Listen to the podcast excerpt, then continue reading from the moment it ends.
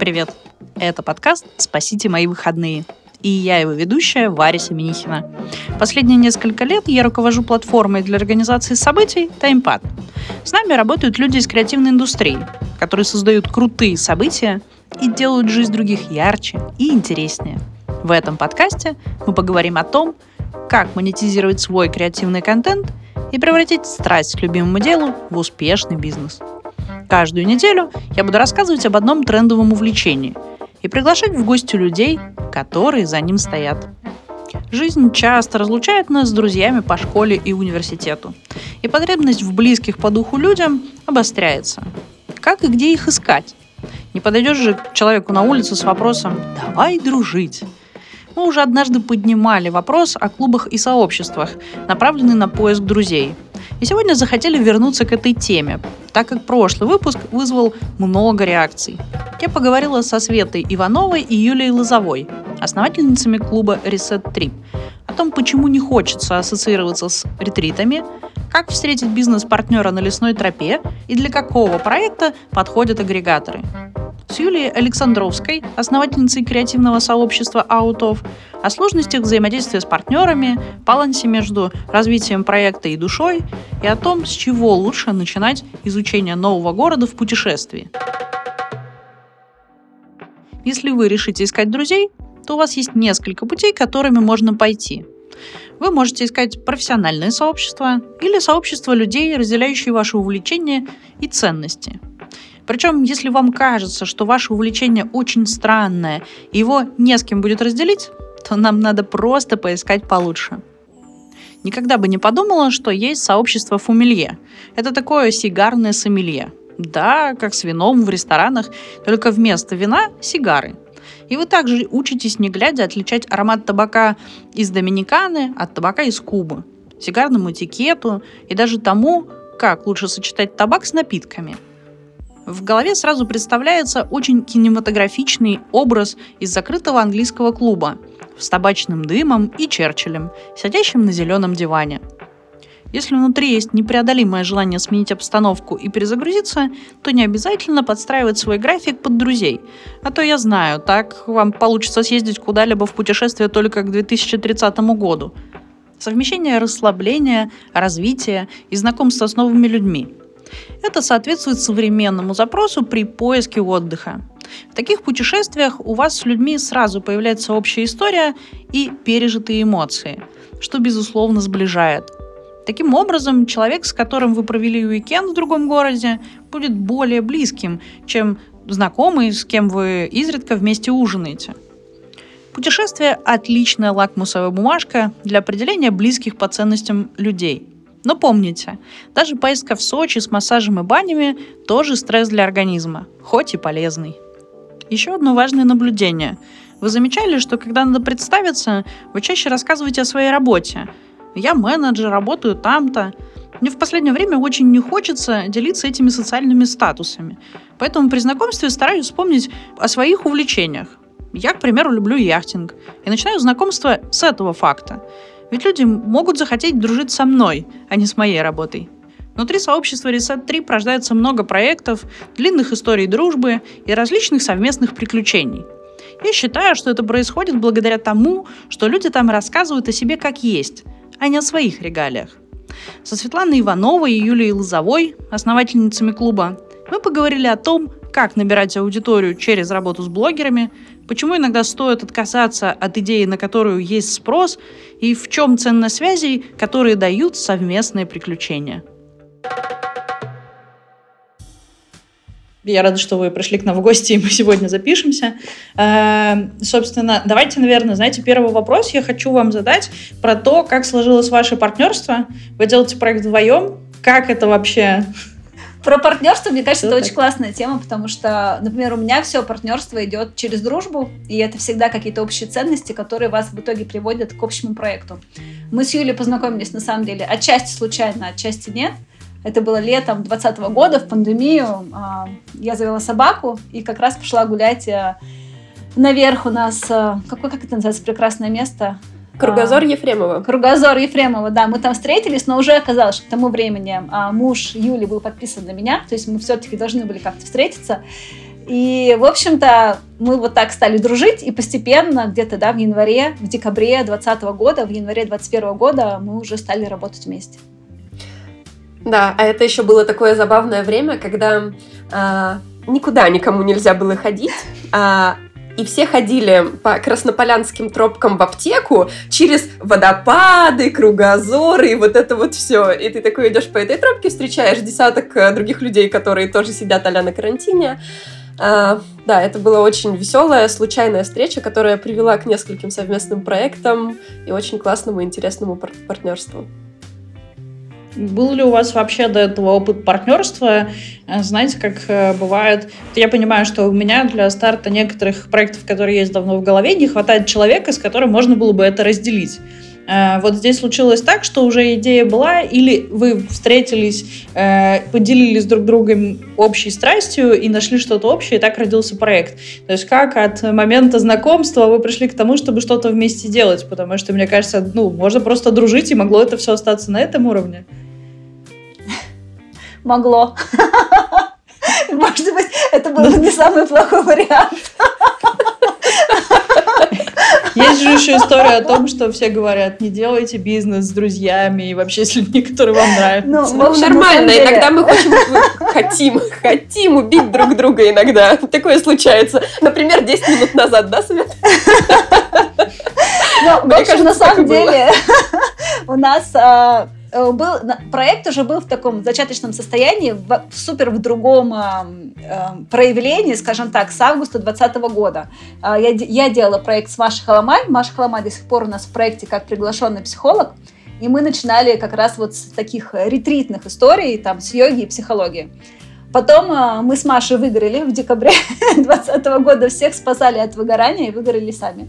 И поняли, что, в общем-то, это нереально так делать. И э, мы тогда уже с Юлей общались, мы много эту тему обсуждали, и на самом деле вот на стыке, да, вот э, проекта, который заканчивался с Машей, и желание все-таки продолжать туризм, э, возник проект с Юлей. Да, и это основная причина, почему э, ресеты сначала были ретритами, а после этого случился такой пивот и разворот на почти 180 градусов, и проект пере а, обулся и трансформировался во что-то другое.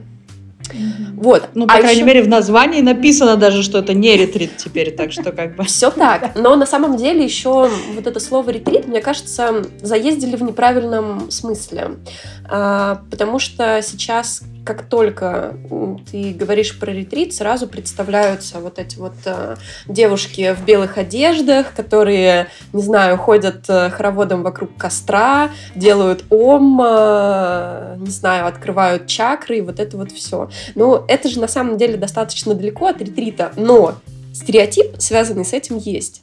Поэтому, поскольку это совсем не близко нашему проекту, мы решили прямо про это сказать, что mm-hmm. да, это путешествие для девушек, но девушки, это не ретрит. Вы не будете ходить в белых одеждах.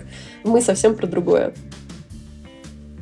Давайте попробуем пойти, ну, как бы, понятно, не ретрит, убрали белые одежды и пляски у костра. Что осталось? Ну, то есть, о чем на самом деле тот опыт, на который вы приглашаете, чем, в чем его особенность, наверное, да, и за какими эмоциями люди едут на, в эти путешествия?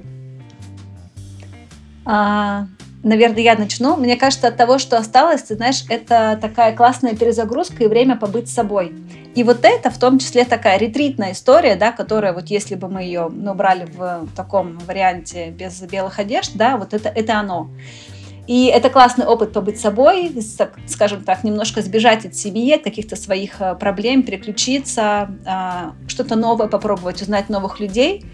Это то, что осталось. Добавили много другого. И на самом деле мы же сократили. У нас раньше были шестидневные такие долгие программы. Мы ушли от них и сделали в поляне трехдневные.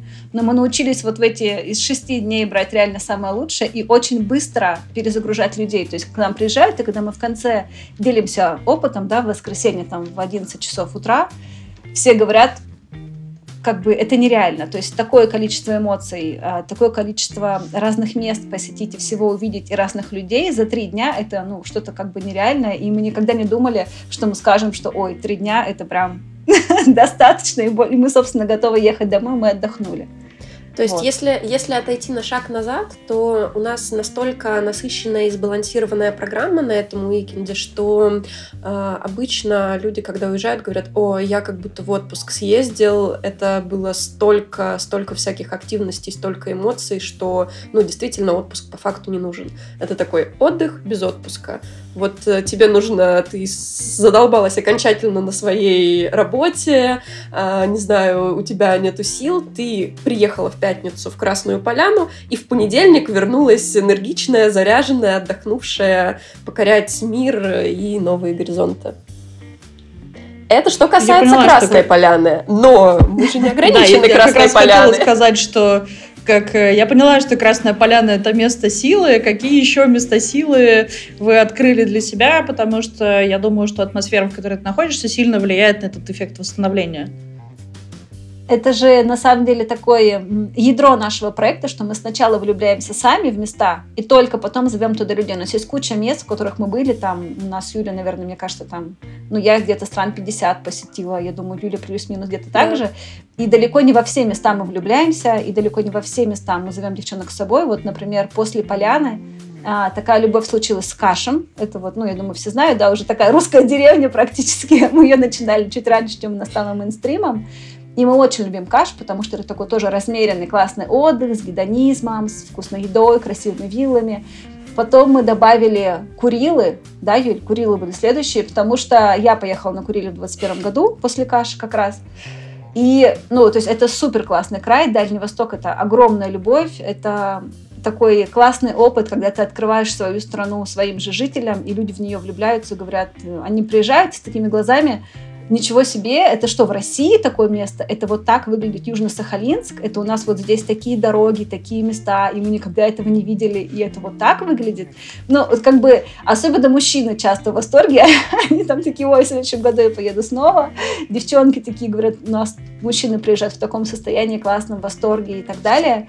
И потом была еще Сокотра, вот мы ее недавно запустили в ноябре, повторяем. То есть мы постепенно, мы, мы посещаем больше мест, чем, конечно же, мы возим девчонок, потому что нам просто нужно выбрать и сделать что-то такое интересное, чтобы они нашими глазами на это посмотрели. И это, например, одна из причин, почему у нас многие спрашивают, девчонки, поехали на, Ба- на Байкал, почему у вас нету тура на Байкал? Ну вот у нас не случилось магии с Байкалом какой-то, ну вот, ну не случилось. Поэтому мы туда не возим. Хотя даже за последний месяц, наверное, человек 10 про это спросила. И как бы, с одной стороны, если отталкиваться просто от какой-то коммерческой истории, да, это было бы, э, ну, выгодно там. У этого есть спрос определенный, да, вы его даже да, можете измерить. Да, но если нету вот этого вот матча с местом, то ну, мы не сможем сделать там такую программу, которая бы цепляла настолько, что хотелось бы снова и снова возвращаться. Так, у меня про много вопросов родилось э, по пути. Давай. Э, вы, вы сказали очень интересную идею о том, что не любому запросу своей аудитории стоит следовать. Э, что еще, вот кроме того, что вам предлагали сделать программу на Байкале, эм, несмотря на то, что на это есть запрос, вы знаете об этом, вы тоже вот не делаете и считаете, что это не наш продукт, не знаю, и там мы это не в рамках нашего проекта, мы не хотим это реализовывать сложный вопрос. Да, ну вот точно Байкал мы отмели сразу. А, мы добавили, кстати, Алтай. Ну вот, кстати, давай так, вот про Алтай, например. Нас просили долго сделать Алтай. Но вот опять же в формате, как делают Алтай все, да, там, не знаю, с походом или там, ну там, с бесконечными машинами, мы не хотели делать. Но зачем делать очередной продукт, даже если он пользуется спросом, нам как бы это не супер интересно. И э, у нас родилась э, банная история на Алтай. И это возникло тоже, ну, как бы вот, оно просто нас настигло, потому что мы очень любим бани. Мы много ходим в бане в Красной Поляне, и так получилось, что мой хороший знакомый открыл глэмпинг и далее построил супер крутую баню на Алтае, и я туда поехала, и так говорю, вот, это же оно. Нам нужно сделать э, банный трип на Алтай, и вот мы сейчас в мае уже проводим два путешествия. То есть мы даже, знаешь, некоторые направления как будто бы готовы рассматривать, но мы хотим, чтобы там был вот этот наш э, Наш изюм. Наше ядро. Да, наш изюм. Смотрите, вы еще говорите о том, что, ну вот как на примере с Алтаем, там появился партнер, который как бы часть этого experience а как раз условно закрывает. И я думаю, что за любым классным впечатлением на любой локации да. лежит ну, глубокая интеграция с какими-то местными проектами или людьми, которые тоже дополняют эту программу. Вот, эм, наверное, с какими сложностями при поиске и взаимодействии с такими партнерами вы сталкивались? Потому что мне кажется, что как раз все, что касается истории про путешествия, очень сильно упирается, ну, условно, в местного подрядчика, который может оказаться не очень благонадежным и принести много нового experience а вам как организаторам.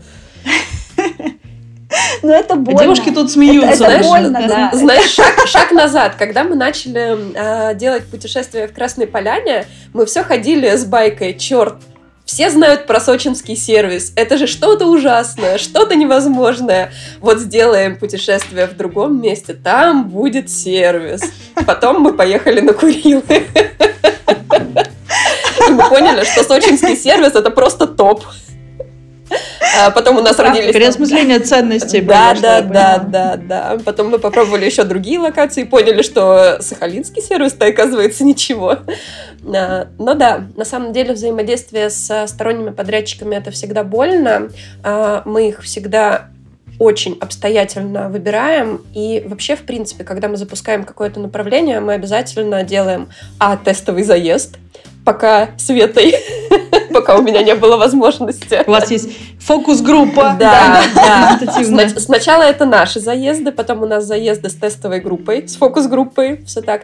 И только потом, когда мы оттюним, во-первых, на себе, потом на тестовой группе а, все моменты, мы это путешествие выкладываем в паблик и можем приглашать а, а, гостей на него все равно случаются какие-то косяки в процессе, это такая сфера, от этого никуда не уйти, а, но мы, я не знаю, можно материться в этом подкасте, нет? Да, мы поставим метку 18 плюс, и все можно. Хорошо, я, я сейчас постараюсь сказать не матом. Мы очень э, задроты, занудные, очень дотошные до всяких орг-моментов. И на самом деле это одна из причин, а, почему к нам а, возвращаются девочки, потому что это очень видно, это очень ощущается. И вот эта вот дотошность во всех орг-моментах очень ценится, а, потому что когда все запланировано, когда есть план Б, С, Д, и там еще 20, 20 запасных, и даже если что-то идет не так с подрядчиком, ты такой, как э, э, Фахир, достаешь из рукава так вот это, а теперь еще вот это, а теперь у нас еще вот такой запасной план есть, а, то ты это все можешь закрыть и минимизировать какие-то неудобства для путешественников. И на самом деле многие даже не замечают, что идут какие-то косяки и что что-то пошло не так. Это фича или баг? Замечаем мы. Потом пьем много винишка. Но еще мне кажется, у нас есть такая фишка, мы на самом деле очень сильно контролируем подрядчиков. То есть у нас есть прям, у нас есть, понятно, ведущий, сейчас уже девочки, когда мы выдаем план, у нас есть там за неделю до позвонить уточнить, за три дня до позвонить уточнить, за два дня до, вечером, утром, за 10 минут до. То есть у нас постоянный контроль. 33 это нас на самом деле спасает. Да, это нас спасает. Э, мы начали говорить про девочек, которые ездят, про девушек, которые ездят, собственно, на ваши мероприятия. Как, откуда складывалась эта аудитория? Это одни и те же люди, она как-то расширяется. Расскажите больше чуть-чуть про аудиторию вашего проекта. Наверное, тут Света должна вступить и рассказать, как это было в самом начале. В самом начале это было вообще просто через инсту, у нас даже не было рекламы, или там какая-то была запущена супер простая реклама на коленке, знаешь, а из Инстаграма, вот эта вот настройка рекламы, которая еще даже не через Фейсбук была. И таким образом набралась первая аудитория. А потом к нам, кстати, в первой группе приехала Алоэ Вера. Наверное, все знают, да, Вера Мусайлян, группа Алоэ Бенд. И мы вообще ее не звали. Она просто сама забронировала. Мы ее не знали, даже больше. Да, мы ее не знали. Мы до сих пор дружим сейчас. Она была у нас на двух или там, на трех да, поездках. И эм, от нее, на самом деле, пришла классная аудитория. А дальше, мне кажется, мы как будто бы немного попали вот э, в струю, как я говорю, потому что был август 2020 года, мы провели первую поездку. И это же когда сняли все эти пандемийные э, загвоздки, и в общем... Ну там первые как... первые только да, еще да. снимали. И люди как раз-таки, мы хотим тратить бабки, мы хотим ехать офлайн общаться, куда нам перевести. И мы просто, не две-три группы, мы, про, мы просто забили, мне кажется.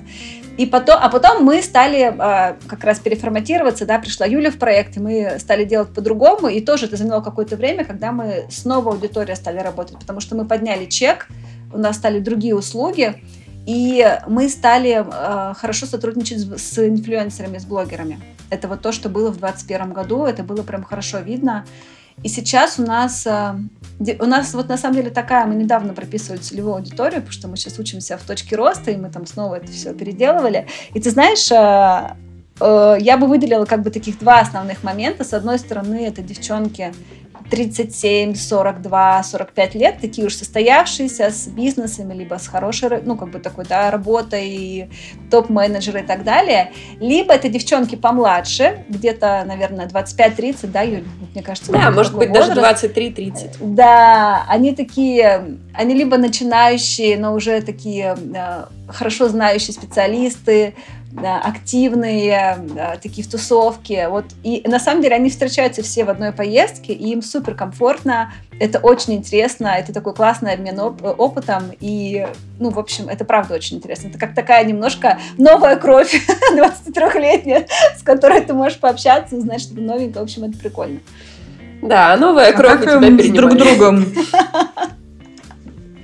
а как им с друг другом, насколько им комфортно? Потому что, мне кажется, когда ты ну, в особенности ездишь в путешествие за новыми впечатлениями, тебе хочется разделить этот опыт с какими-то близкими тебе людьми. И поэтому, мне кажется, здесь как раз ну, важно, чтобы они друг другу были интересны. Ты знаешь, мне кажется, мы классно свои ценности транслируем. И вот эта база ценностей, она привлекает таких людей. Ты же можешь быть с одними и теми же ценностями там, да, и в 25, и в 35 лет, и, и прекрасно мэчиться.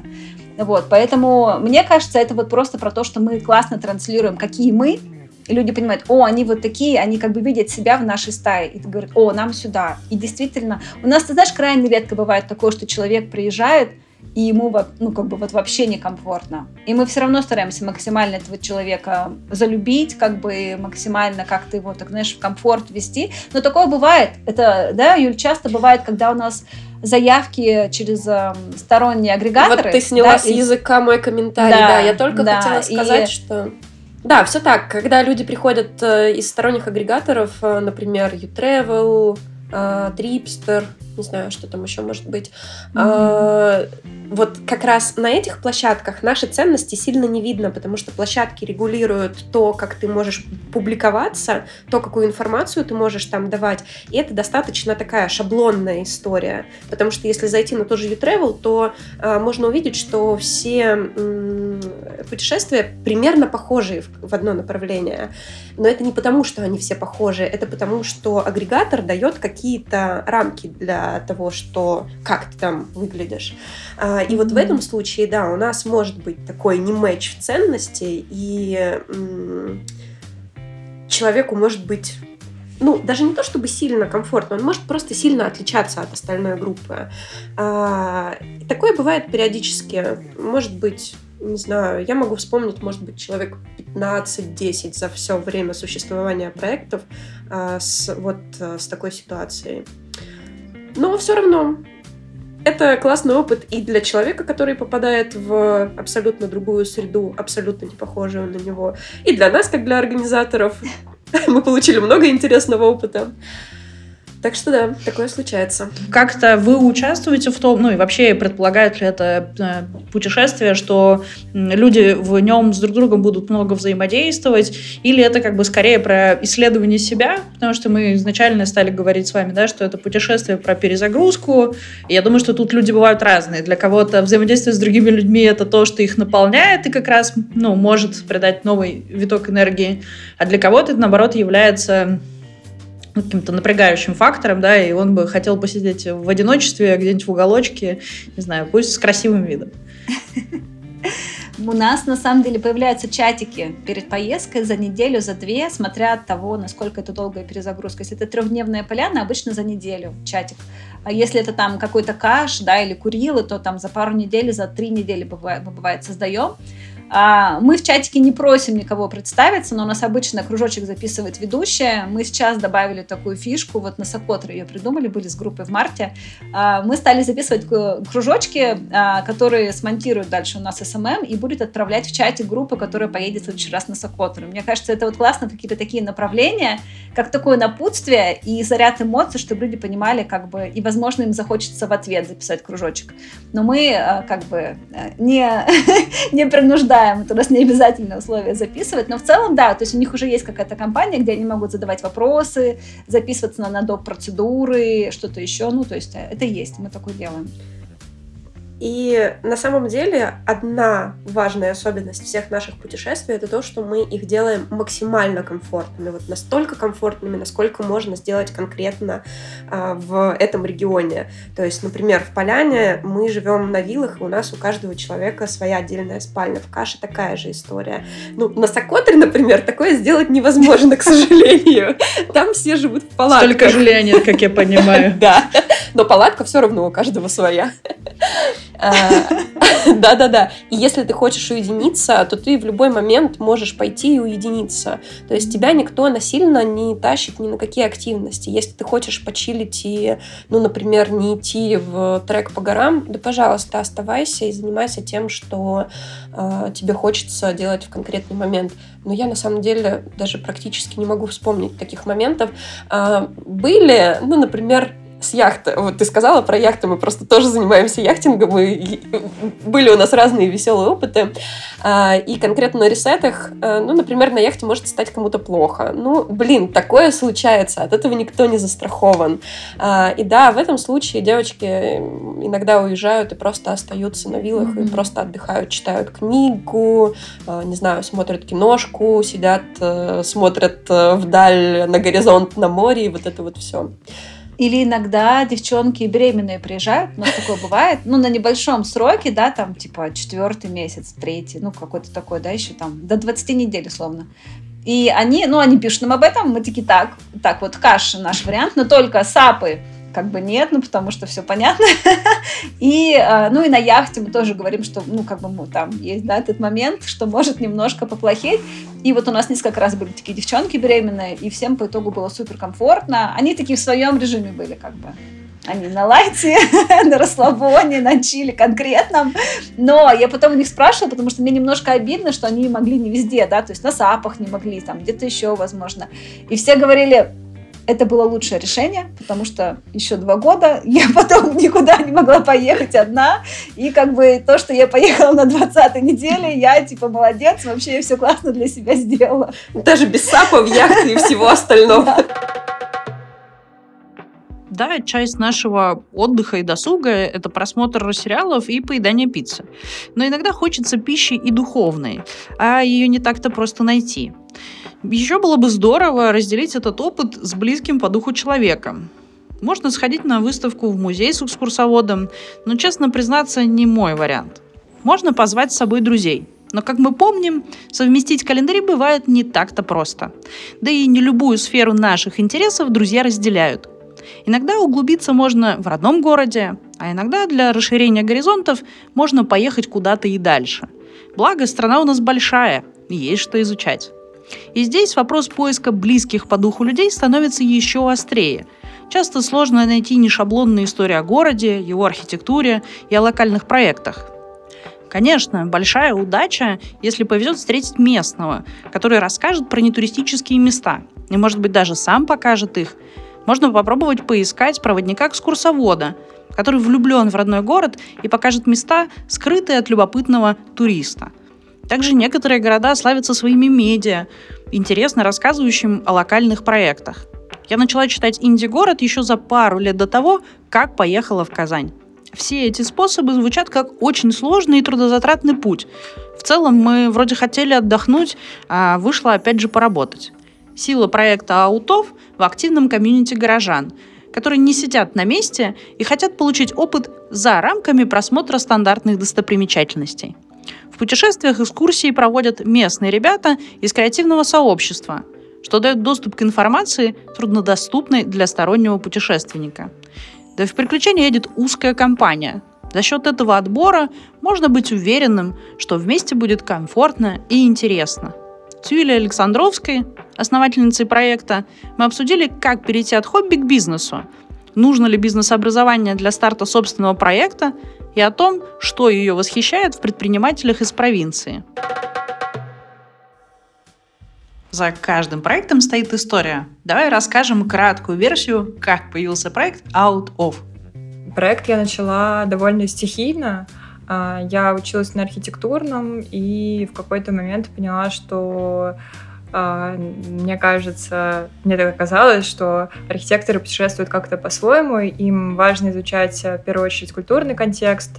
А, мы первым делом не идем на главную площадь или там, не знаю, а, смотреть Кремль или так далее, а выбираем какие-то более аутентичные места, будь то музеи, какие-нибудь заброшенные церкви, а, модернизм и так далее. И поняв это, я собрала других своих э, друзей из разных сфер и начала их, э, собственно, возить по э, своим маршрутам, условно авторским. Я сейчас понимаю, что это авторские маршруты. Тогда мне казалось, что ребята, поехали на выходные, чего-нибудь где-нибудь посмотрим. Вот. И, собственно, так три года хаотично просуществовало наше небольшое детище с поездками и в конечном счете переросло в полноценный проект, который уже был создан не так стихийно, где я уже садилась и прям думала, каким будет э, этот шаг. Вот. Я думаю, проект не сразу стал коммерчески и коммерчески успешным. Когда ты поняла, что это уже перестало быть увлечением и стало какой-то предпринимательской деятельностью, стало твоей основной работой. Что изменилось с твоим отношением в этот момент? А, да, в первую очередь меняется отношение. Ну, у меня лично поменялось отношение. Я перестала это воспринимать как вот действительно какие-то любительские поездки, а начала в какой-то степени относиться уже тогда к этому как бизнесу, хотя еще ни о какой прибыли как бы речи вообще идти и не могло. Вот. Но поменяв отношения, собственно, все и изменилось. А, случилось так, что на карантине я сидела со своей сестрой в квартире, она проходила курс по маркетингу, и а, все темы, которые она изучала, она нам не тестировала. И, собственно, доносила до меня архитектора, который вообще не смыслит в каких-то таких вещах, а, базовые, фундаментальные вещи в маркетинге, там, условно, определение целевой аудитории, как с этой аудиторией работать, как там, какие смыслы нужно закладывать, как это доносить. И тогда просто на белом листочке я это все выписывала и, собственно, формировала вот этот проект, который, собственно, уже был в, такой, в той или иной форме, вот, но обрел какую-то оболочку, именно смысловую оболочку именно на карантине. И как только мы с карантина э, вышли, я начала уже все это материализировать, и спустя только год, в 2021, смогла вот запустить с первой поездки а, в Дагестан. А, собственно, проект зажил. И думаю, что а, сейчас, спустя два года, а, я периодически вспоминаю, что же я тогда там писала, и находи, нахожу периодически свои какие-то записи, и там, я не знаю, сторис в близкие друзья, что, о боже, я делаю проект. И все смыслы, которые я тогда закладывала, удивительным образом сейчас реализовались, и даже там, условно, коллаборации мечты, или там, хочу, чтобы вот этот человек с нами поехал в поездку. Какие-то просто, казалось бы, такие а, ванильные розовые там сказки, они сейчас э, обрели какую-то реальность. Ты очень осознанно подошла к формированию проекта. Какие из глобальных мечт, что ли, при построении не удалось реализовать? Что из того, что было задумано, сейчас еще не, не удалось сделать? А, так, сейчас попробую раздробить э, ответ. А, что, что не получилось, э, я когда все это садила, э, когда садилась и все это записывала, а, я настолько как-то глобально мечтала, что мне казалось, что там через 2-3 года я буду просто, не знаю, я создам такую крупную компанию. Э, я реально верила в то, что я смогу это эмоционально потянуть, а, что мне хватит силы духа и что все это реализуемо. А в конечном счете, конечно, я столкнулась с реальностью и в первую очередь поняла, что а, это не, не мой характер, и я не умею настолько масштабно пока э, мыслить, делать и реализовывать там какие-то свои задумки. Э, поэтому тут были слишком высокие от самой себя ожидания. И, в принципе, мне сейчас комфортно с тем, что я э, это все не реализовала, что я тогда задумывала. Вот. Когда ты подступаешься к теме предпринимательства, особенно на каком-то таком кураже, что когда еще начинает все получаться поначалу, настолько э, веришь, что там э, что ты можешь быть просто железным человеком, который все это вытянет, и все это будет легко, а потом, когда ты там, в сотый раз сталкиваешься с какими-то просто э, тяжелейшими, э, тяжелейшей ответственностью, в какой-то момент понимаешь, что, может быть, и не надо. Но это, это все к вопросу об тех самых качелях, с которыми все сталкиваются. А что для тебя самое сложное в управлении проектом, бизнесом? Uh, ну, в моем случае, мне кажется, что меня тяготит uh, мое же отношение к делу, то есть именно желание настолько все идеально, хорошо, качественно делать. И иногда, конечно, в некоторых моментах я могу это отпустить, но, к сожалению, далеко не во всех. И когда что-то не получается, я сама же себя начинаю там винить, ругать и так далее. Я понимаю, что это придет со временем, но пока я вот в такой точке, когда я могу, там, не знаю, проснуться рано утром, вспомнить, что я там сегодня что-то должна сделать и просто на панике э, все это там доделывать. Вот, поэтому, к сожалению, я, я пока сама себе главная проблема. Но опять-таки, там, не знаю, а, нехватка опыта, нехватка каких-то знаний, это все давит. Э, и большой второй аспект, который трудно дается, это управление командой. Я прям э, чувствую, что я как будто бы из-за того, что это не совсем мне нравится, именно управление командой, и руководство, и вообще там делегирование, и все эти аспекты, у меня это плохо получается, и я как будто бы стараюсь все время от этого убежать, и мне всегда комфортнее как бы все делать самой, вот, но я думаю, что это вопрос времени, опыта и знаний. За каждым это... проектом стоят люди, и как-то эта команда сформировалась. Что самое сложное, когда ты делаешь и решаешь задачи не самостоятельно? А, я думаю, что для меня управление командой, к сожалению, пока это какое-то постоянное напряжение, с которым очень тяжело справляться. И постоянный фокус на том, кто что где как делает, а, точно ли у всех есть задачи, или точно ли эти люди помнят о задачах. Хотя, естественно, все помнят, и все как бы взрослые люди, и сами там ответственны за свою работу, но какое-то вот мое, не знаю, желание все проконтролировать, оно тут очень сильно мешает. Вот, поэтому пока для меня это такая тема сложная, и я периодически периодически я собираю команду на постоянную основу, а потом понимаю, что мне это некомфортно, мне комфортнее работать с проектом, с людьми, и, в общем, пока это э, какая-то пересменка в три месяца происходит, так то я собираю, то разбираю, вот, но, слава богу, там, без конфликтов.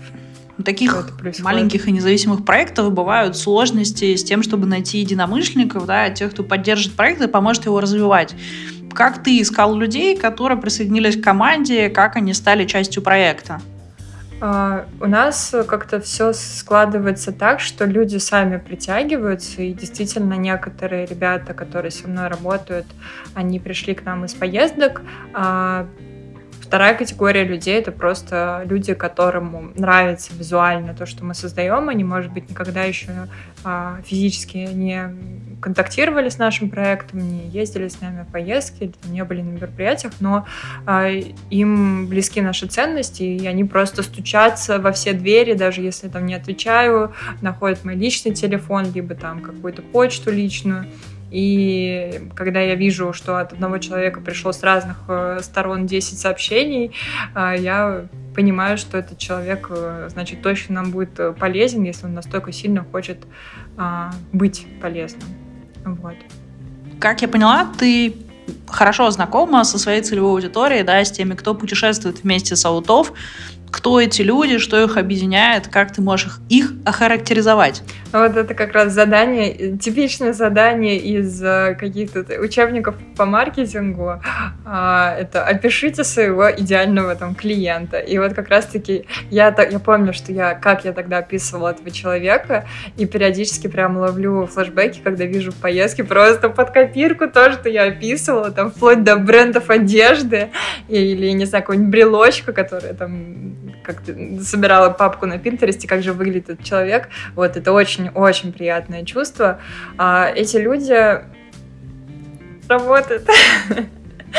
даже, даже если идти по какому-то супер банальному пути, как э, просто ответы вот на самые ключевые вопросы, да, какая аудитория, постоянно, каков, я не знаю, клиент, э, как он проводит свой день, вот это все оказалось, что в конечном счете каким-то образом складывается и э, ведет себя в нужное направление.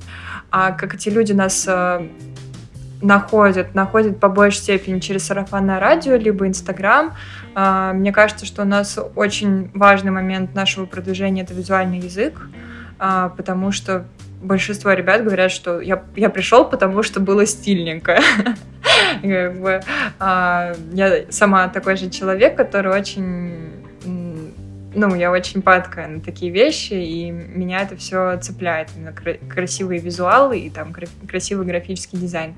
А, как именно такие, э, вернее, как формировалось это сообщество, мне кажется, что тут тоже в какой-то степени правильное донесение того, как мы видим свою аудиторию, так как доступ к проекту имеют далеко не все, да, кого-то вы отсеиваете и не приглашаете с собой в путешествие, мне всегда интересно, как так тактично отказать человеку, чтобы это ну, он воспринял хорошо. Мне кажется, у многих проектов есть такая сложность, потому что хочется видеть внутри только тех, кто разделяет ваши ценности, но очень сложно отказывать. Как ты здесь обошлась? Возможно, у тебя есть какой-то дельный совет для других ребят. Тут на самом деле я не могу похвастаться тем, что у нас какой-то очень крутой опыт в отказах, а, что мы там стали профессионалами. На самом деле мы все еще действуем довольно стихийно, и бывают а, мероприятия, на которые я не знаю, низкий порог входа в плане цены и большое количество участников, и иногда мы просто можем не ответить этому человеку, которого мы не берем. Вот. Но если речь идет о поездке, где как бы, ну, человек рассчитывает время, там, возможно, берет отпуск и хочет поехать с нами, а мы его не берем, то, конечно, мы отвечаем, а, даже если там, не знаю, поездка на один день, а, и мы стараемся говорить о том, что, на наш взгляд, э, компания, которая сейчас собирается, не подходит э, вам, и вам может быть некомфортно по тому, какие интересы у этих людей, возраст и так далее. Но на самом деле тут основной момент отсева — это возраст чаще всего, потому что э, к нам порой записывают 45-летние женщины, которые в описании о себе говорят, что они любят творчество и своих детей. Вот. И как бы никаких вопросов к этим людям нет, просто я знаю, что ни им не будет комфортно, ни другим людям, и поэтому, чтобы не создавать вот это напряжение, ну, лучше отказывать вы путешествуете в какие-то не самые очевидные места, да, Воронеж таким сложно назвать. Как ты, через что, возможно, ты показываешь людям преимущество этих путешествий, как вы направились в Воронеж и как себе это удается mm-hmm. убедить их, что именно это направление стоит выбрать? Э, ну, тут, наверное, первостепенно какое-то мое чутье и не знаю, я постоянно стараюсь изучать все, что происходит в регионах. В целом наш проект направлен изначально был на регионы и of, как бы в значении, что out of Москву, что выезжать за пределы Москвы и смотреть э, страну, потому что ну, я в этом вижу какой-то большой потенциал, в первую очередь, в плане изучения культуры и, ну, культуры и искусства, да, вот, и я стараюсь как бы следить за тем, что происходит в регионах, э, какие выставки, биеннале, фестивали и так далее проходят, и в связи с этим как бы подтягиваю туда а, нашу аудиторию. А, например, а, случай с Воронежем. Сейчас, ну, на мой взгляд, воронежские художники, в принципе, последние лет шесть уже на слуху, но конкретно сейчас у них открылась у большинства из них открылась выставка в, в галерее «Сцена», которая на минус первом этаже Рихтера, и как бы условно это такой сейчас важный важное событие не только для Воронежа, но и для Москвы, потому что э, такой выставки, если не было никогда, то не было точно давно. Вот. И, конечно, хотелось прям взять э, своих э, ребят и отвести их и показать, кто есть все эти люди. Это первое. А, а второе, то, что я нахожусь со всеми в тесном контакте, ну, в плане э, с нашим сообществом, и многие из этих людей стали давно моими друзьями, и я очень всегда внимательно отношусь к их запросам, просьбам, предпочтениям, даже там, не знаю, на всех подписано, смотрю, кто вообще как живет, и условно, если это февраль, и все выкладывают сторис о том, что, боже, я не хочу жить, мне нужна перезагрузка, то я делаю поездку, где мы едем на три дня отдыхать, гулять и ничего не делать. И сразу же все как-то, ну, чувствуют, что о них заботятся чувствует, что это все не просто какая-то коммерческая история, а что, ну, как мне хочется верить, что люди это чувствуют. А, и что я все равно стараюсь подстраиваться под запросы сообщества. И поэтому откликаются. Каждый из нас мечтает о своей небольшой банде, с которой круто было бы отправиться в приключения, далекое или близкое. К сожалению, не у всех она есть.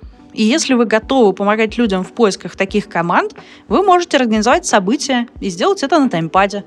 Ссылку на регистрацию на платформе можно найти в описании выпуска. Заходите также в наш Телеграм «Спасите мои выходные».